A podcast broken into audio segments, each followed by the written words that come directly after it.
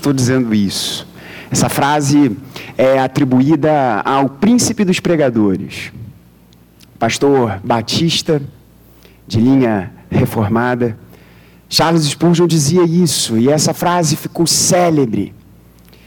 E o intuito desse irmão nosso, a quem muitos aqui certamente abraçarão com entusiasmo no paraíso, porque foi um homem de Deus e muito edificou a igreja. O seu intuito era mostrar que todos nós, todos nós, você que está me ouvindo agora aqui, seja aqui presencialmente, ou você que está nos acompanhando de casa, ou em algum outro momento, se você entendeu a dinâmica do Evangelho, que sempre é um vem e vê, vá e sirva, você já compreendeu que essa frase é muito verdadeira. E ela não se aplica apenas àqueles que comumente nós olhamos e percebemos como missionários. Ou seja, aquelas pessoas que fazem um compromisso diante de Deus e diante da sua comunidade e são enviados para uma outra localidade. Geralmente é isso que vem à nossa mente quando a gente fala sobre missionário, não é? A gente pensa uma pessoa, um homem, uma mulher que saem do seu contexto, vão para uma terra distante ou para, um determina, ou para uma determinada comunidade com um foco para trazer o evangelho para esse país, para essa comunidade, para essa região. Mas Spurgeon dizia: todo cristão é um missionário ou ele é um impostor. De modo que é fundamental que eu e você tenhamos o nosso coração inflamado para a missão e calibrado para a missão. De modo que eu e você temos que ser intencionais no nosso viver. E nunca perder de vista que Deus não nos chamou para a gente ganhar dinheiro e ter uma aposentadoria confortável. Deus nos chamou para a missão Deus nos chamou para o campo. E a minha oração nessa noite é que eu e você saiamos daqui com o coração aquecido e com um conforto que vem dos céus. Quando nós olhamos quem está conosco nessa missão. O texto dessa noite é a metade de um único versículo. Você sabe eu sei que você eh, acabou de sentar, mas para nós lermos a palavra de Deus, eu convido você, se você puder, a mais uma vez se colocar de pé. E o texto para a nossa reflexão nessa noite é um dos textos mais conhecidos de toda a Bíblia. Há uma polêmica em relação ao seu entendimento, porque os nossos amigos romanos entendem de uma forma diferente esse texto, não vai ser o foco dessa mensagem. O texto para essa noite é o verso de número 18 do capítulo 16 do Evangelho segundo Mateus.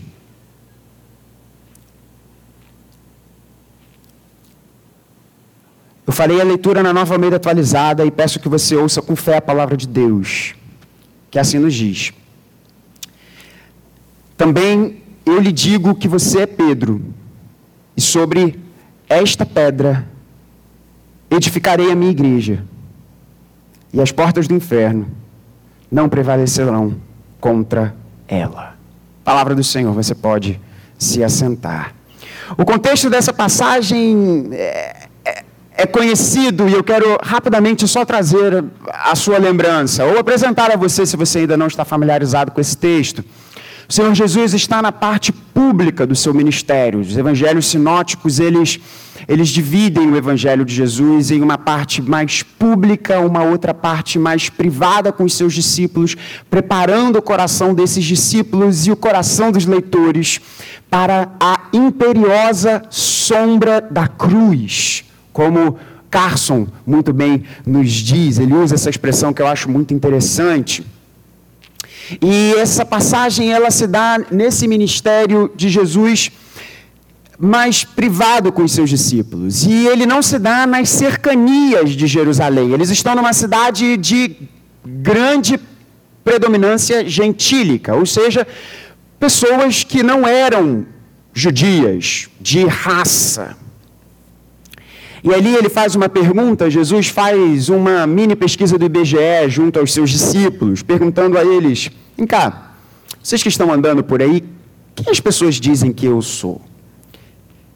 E aí os discípulos respondem a Jesus: Olha, alguns, de você, alguns estão confundindo você com João Batista, outros falam que você é Elias, reencarnado, entendendo que a profecia de Malaquias iria se cumprir com, de uma forma meio reencarnada, Elias aparecendo.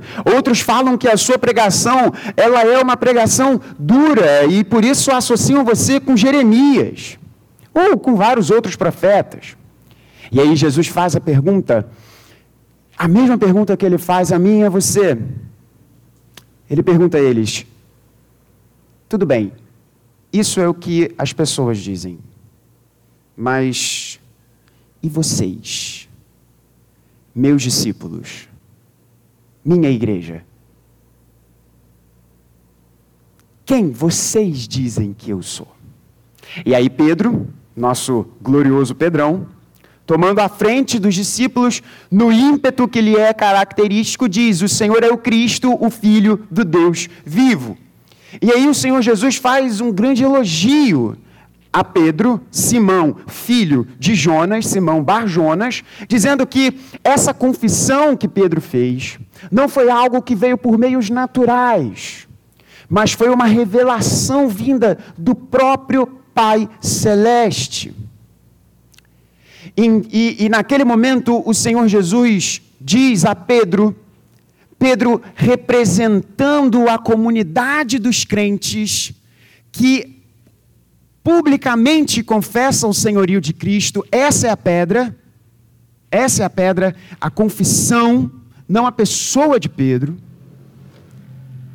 E diz: Você é Pedro, e sobre esta pedra eu edificarei a minha igreja. E o que eu quero motivar o seu coração, motivar o seu entendimento, motivar a sua vida, a sua prática do dia a dia, é com você nós analisarmos essa frase de Jesus: Eu edificarei a minha igreja. E então o nosso plano de voo nessa noite é se concentrar nessa metade do verso de número 18, essa gloriosa fala de Jesus: Eu edificarei minha igreja. Pastor, não tem o eu aqui antes do edificarei. É questão de tradução, mas o original aqui tem exatamente: Eu edificarei minha igreja. Então nós vamos fazer essa divisão. Eu sei que se eu voltar, eu não vou ouvir porque eu não, não volto mais de carona com meu pai, mas o meu eterno tutor sempre diz: Filho, você não pode anunciar todos os seus pontos de uma vez, porque a pessoa fica ali contando, não, agora falta um ponto, falta um ponto, mas está no texto, eu edificarei minha igreja. Então é um sermão não tanto presbiteriano, né? Nós teremos quatro pontos essa noite. Eu, a pessoa de Cristo. A pessoa de Cristo. Irmãos, é fundamental eu e você entendermos que na missão não é a sua pessoa, não é a minha pessoa por mais que você goste do reverendo Vladimir, meu pai, não é ele. Não é nenhum de nós. É a pessoa de Jesus. Veja o que ele diz: Eu edificarei minha igreja. Eu. Irmãos, muitas vezes nós podemos achar que no ministério as coisas dependem de nós. E quando nós achamos que no ministério, no crescimento da igreja, na edificação da igreja, por depender de nós, isso traz um peso sobre a nossa vida que o Senhor Jesus não quer que nós tenhamos, porque não depende de mim, não depende de você, não depende dos pastores dessa igreja, dos presbíteros, dos diáconos, dos líderes de ministério não depende de você, pai, não depende de você, mãe. Aquele que promete a nós, no campo de batalha que é a missão, ele diz: Eu edificarei minha igreja. É Ele. Que eu e você lembremos disso sempre. Nós precisamos lembrar que, por mais que nós estejamos aqui neste contexto circunstancial da nossa vida, na temporada que nós estamos aqui plantados, a liderança da igreja tenha uma determinada configuração. O verdadeiro pastor dessa igreja é o Senhor Jesus Cristo. É Ele. Eu edificarei minha igreja. É o Senhor Jesus. Portanto, tira esse peso das suas costas. Portanto, se vier esse senso de inadequação, e deixa eu perguntar uma coisa para você. Se você já se viu num determinado ministério, ou se você já se viu pregando o evangelho a alguém, não bateu aquele sensozinho de inadequação? De você olhar para si, de você olhar para você mesmo e falar, cara, desculpa o meu francês aqui, eu sou meio Zé Ruela, eu não consigo fazer isso, eu não vou conseguir, eu não estou à altura desse chamado. O Senhor Jesus quer dizer a você, eu edificarei a minha igreja. Meu filho, minha filha, eu edificarei a minha igreja. É o Senhor Jesus, é a pessoa de Cristo. E para nós fecharmos esse primeiro ponto, eu quero trazer mais uma coisa ao seu coração. Eu não sei quanto a você, mas algo que mudou muito a minha forma de, inclusive, cantar e, e participar da adoração comunitária foi uma pregação de um pastor ligado à música que falou muito ao meu coração. Ele disse: A nossa adoração, a forma como nós adoramos, a profundidade da adoração no nosso coração, a quantidade de combustível que temos no nosso coração, é fundamentada, baseada no tamanho que Deus tem para a gente. E ele usou esse argumento para dizer o seguinte: qual é a imagem que vem ao seu coração quando você está cantando para Deus junto da sua igreja? Ele fez essa provocação.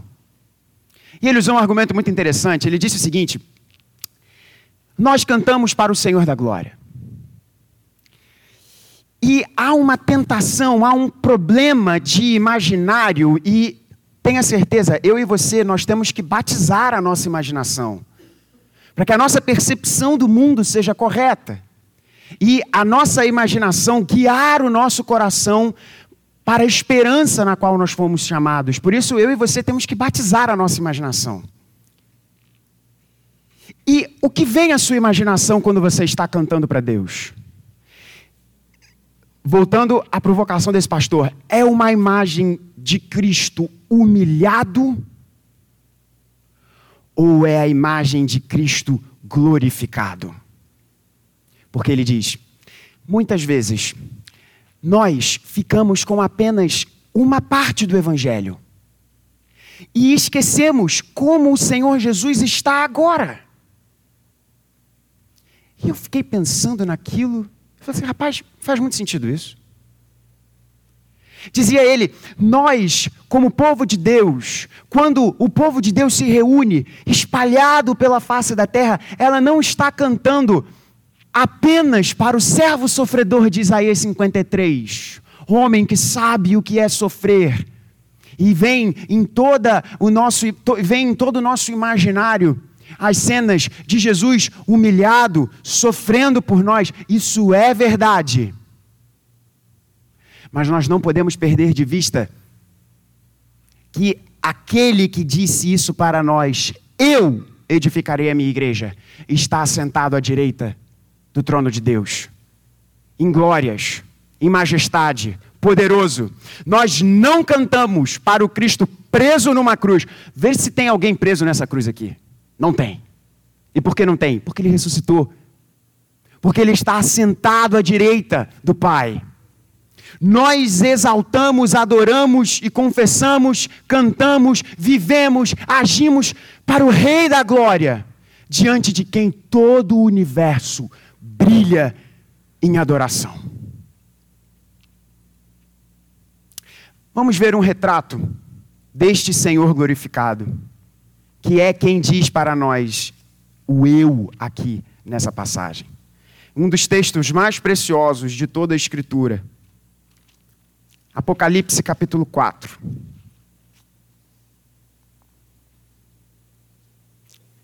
Depois destas coisas olhei e eis que havia uma porta aberta no céu.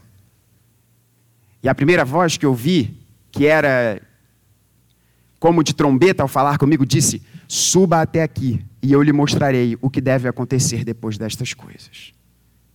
Imediatamente eu me achei no espírito e eis que havia um trono armado no céu e alguém estava sentado no trono.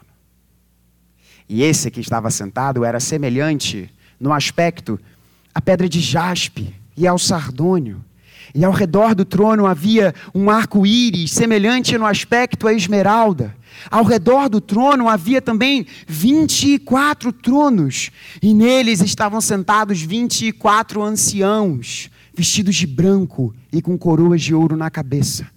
Do trono saíam relâmpagos, vozes e trovões, e diante do trono estavam acesas sete tochas de fogo, que são os sete Espíritos de Deus.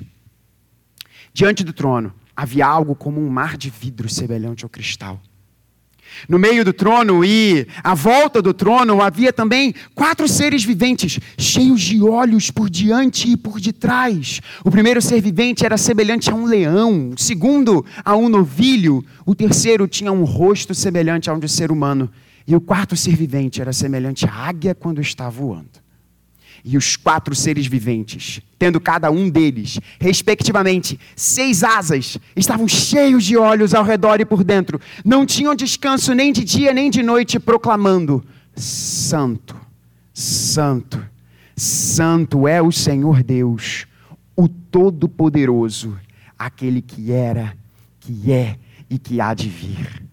Sempre que estes seres viventes davam glória, honra e ações de graças ao que está sentado no trono, ao que vive para sempre, os 24 anciãos se prostravam diante daquele que está sentado no trono, adoravam o que vive para todo sempre e depositavam as suas coroas diante do trono, proclamando: Tu és digno, Senhor, e Deus nosso, de receber a glória, a honra e o poder porque criaste todas as coisas e por tua vontade elas vieram a existir e foram criadas. Eu edificarei a minha igreja. É este que está sentado no trono. Então, se você estiver se sentindo cansado, sobrecarregado, lembre-se: quem promete que vai edificar a igreja é esse que tem nessa, nessa visão gloriosa e misteriosa de todas essas coisas. É Ele o que está sentado no grande trono branco. Ele diz: Eu. Mas não apenas esse texto nos fala sobre a pessoa de Cristo. Esse texto também nos fala sobre o propósito de Cristo. Ele diz: Eu edificarei. Irmãos, a igreja, ela é retratada de muitas formas na palavra de Deus. Acabamos de passar por um texto em 1 Coríntios, na série que nós estamos fazendo, sequencialmente, de forma expositiva, verso a verso, em que o apóstolo Paulo comparou a igreja a um grande edifício. E é essa mesma expressão que o Senhor Jesus está usando aqui. Eu edificarei. O texto não apenas nos apresenta a pessoa de Cristo como o grande agente, motor e força da missão, mas ele também nos apresenta esse texto o propósito de Cristo na sua missão: construir, edificar a sua igreja.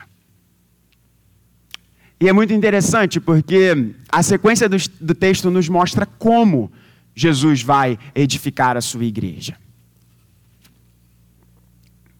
Esse é um texto muito famoso e talvez você já tenha ouvido a sequência do verso.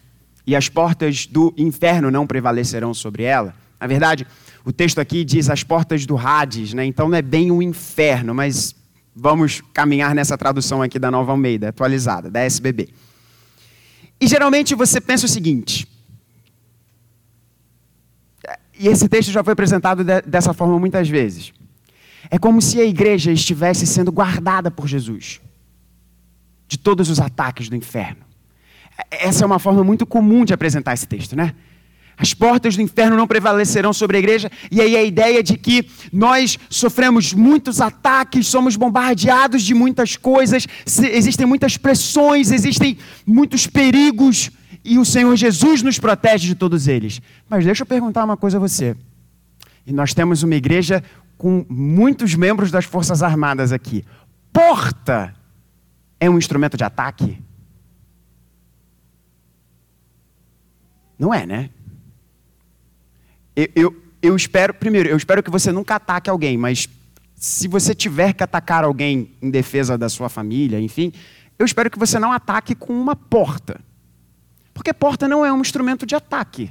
Porta é um instrumento de defesa. Você tem uma porta para que pessoas não adentrem num determinado recinto. Muros com portões, portas grandes, para que pessoas não invadissem uma determinada região, uma determinada cidade ou uma casa. Por isso que você tem uma porta na sua casa. Jesus diz: Eu edificarei a minha igreja. E como que Jesus edifica a sua igreja? Escancarando as portas do inferno e dizendo: haja liberdade, haja luz.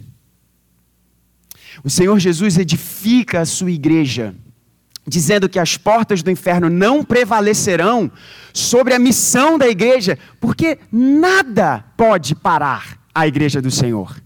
Ninguém pode parar a igreja do Senhor, como nós cantamos. O inferno não pode parar a missão da igreja. E o Senhor Jesus diz: Eu edificarei a minha igreja. Eu abrirei as portas do inferno para a pregação do Evangelho. Veja, não é a ação social, por mais importante que isso seja. Não é a construção de colégios, por mais importante que isso seja. Não é a distribuição de renda, por mais importante que isso seja. Não são ordenamentos jurídicos justos, por mais importante que isso seja é a pregação do Evangelho, é a pregação daquele que está sentado à direita do Pai. É a pregação daquele que é o Cordeiro de Deus, que escancara as portas do inferno, retirando-nos do império das trevas e nos levando para o seu reino de amor. Eu edificarei. O texto não apenas fala da pessoa de Cristo, não apenas fala do seu glorioso propósito, mas fala também da propriedade de Cristo. Eu edificarei minha. Irmãos, a igreja tem um único dono. E o seu nome é Jesus. Vivemos tempos estranhos. Mateuzinho concordou comigo. Existem tempos estranhos que nós vivemos que as igrejas se transformam em feudos políticos em feudos de poder. Pessoas, famílias que acham que a igreja é parte do seu patrimônio, achando que podem mandar nela, achando que podem ditar o seu futuro, seu rumo. Senhor Deus diz, o Senhor Jesus diz: a minha igreja. Nós acabamos de passar um texto e eu quero referenciá-lo mais uma vez, na primeira carta de Paulo aos Coríntios, em que Paulo nos chama a atenção, no final do capítulo 3, verso de número 16: Vocês não sabem que são santuário de Deus e que o Espírito de Deus habita em vocês? Se alguém destruir o santuário de Deus, Deus o destruirá, porque o santuário de Deus que são vocês, é sagrado. Ora, e quando nós pregamos essa mensagem, eu disse que santuário é uma outra forma de se referir a um local muito especial no Antigo Testamento, o Santo dos Santos. E o que Paulo está chamando a nossa atenção, e o que o Espírito Santo quer nos dizer, quer nos mostrar, é que ninguém pode brincar com a igreja de Deus. Por isso que o alerta de Paulo aqui é severo. Vocês são o santo dos santos de Deus. Vocês são o lugar de encontro de Deus com o seu povo. Vocês, a igreja. Portanto, se alguém destruir o santuário de Deus, Deus o destruirá. A igreja é propriedade do Senhor. O Antigo Testamento nos diz que nós, o povo de Deus, nós somos a menina dos olhos de Deus. Que coisa maravilhosa. Ele diz: Eu edificarei minha igreja. Veja, ele não diz: Eu edificarei a igreja de vocês. Eu edificarei a igreja dos apóstolos. Não, eu edificarei a igreja que é minha. Minha igreja. Isso, irmãos. Se o primeiro ponto deveria trazer um conforto ao nosso coração, de nós entendermos que quem atua por mais que nós sejamos instrumentos, mas o verdadeiro agente é o Senhor Jesus. Isso tem que tirar peso das nossas costas, isso tem que trazer conforto para o nosso coração. Para nós entendermos que não depende da nossa performance, e sim da nossa fidelidade ao verdadeiro agente da missão. Mas esse terceiro ponto tem que trazer um alerta a nós. Para entender que você não está agindo aqui na igreja do reverendo Vladimir na igreja do reverendo Maurício, ou na igreja desse Helis Riperetes aqui que está falando. O que você faz, você está fazendo na igreja de Cristo. Propriedade do Senhor Jesus. E se o Espírito de Deus te trouxe para uma posição de liderança para esse corpo, tome cuidado porque você está lidando com a menina dos olhos de Deus.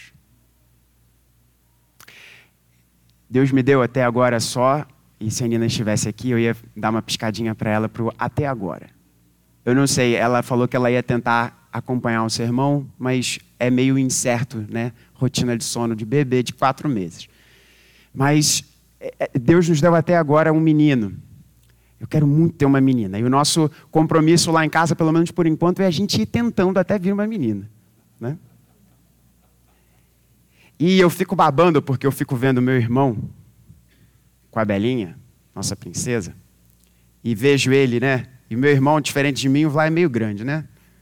Eu sou meio mirrado. E eu acho super bonito essa, essa ideia de, do pai, né, grande, cuidando da sua menina.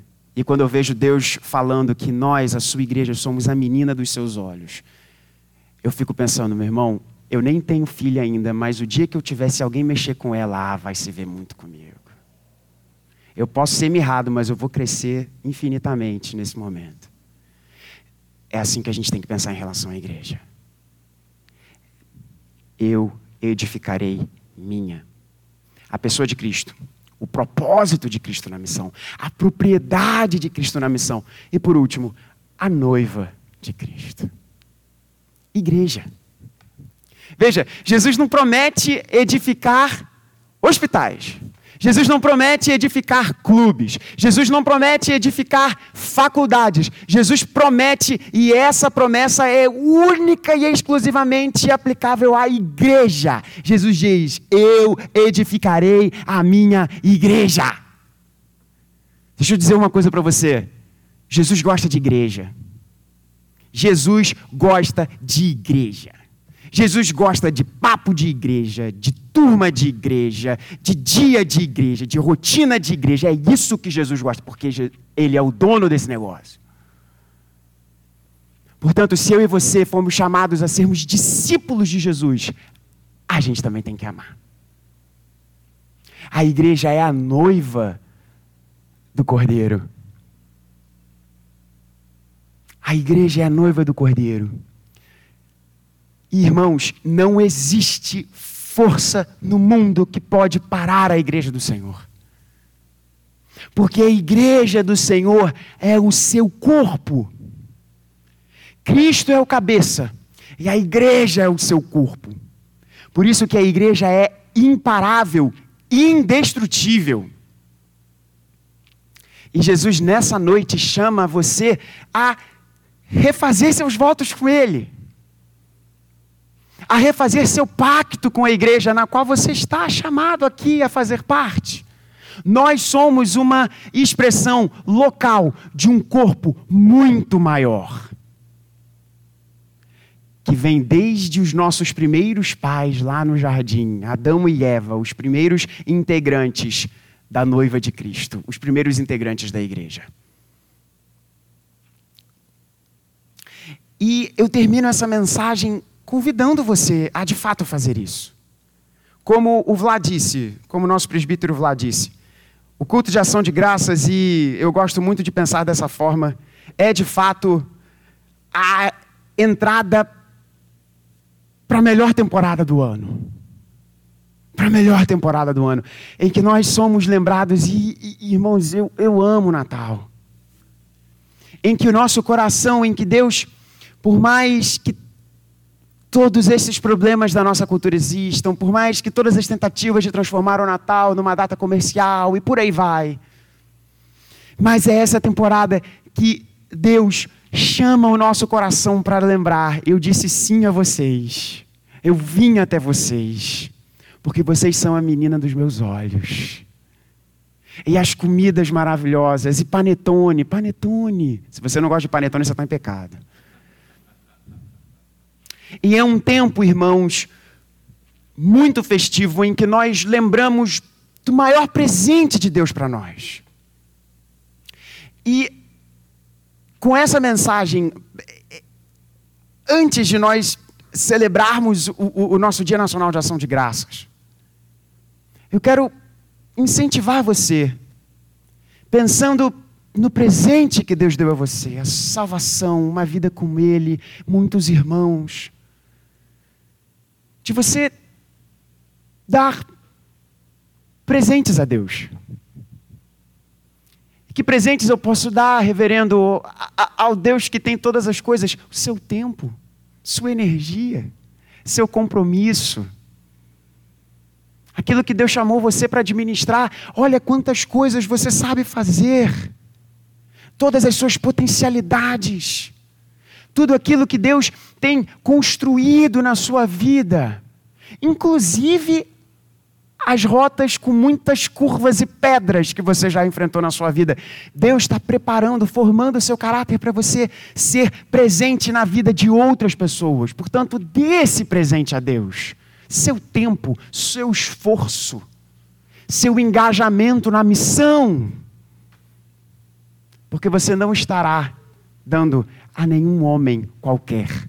Você estará dando para o único homem que é Deus. E que disse: Eu edificarei minha igreja. Deus nos abençoe. Vamos orar.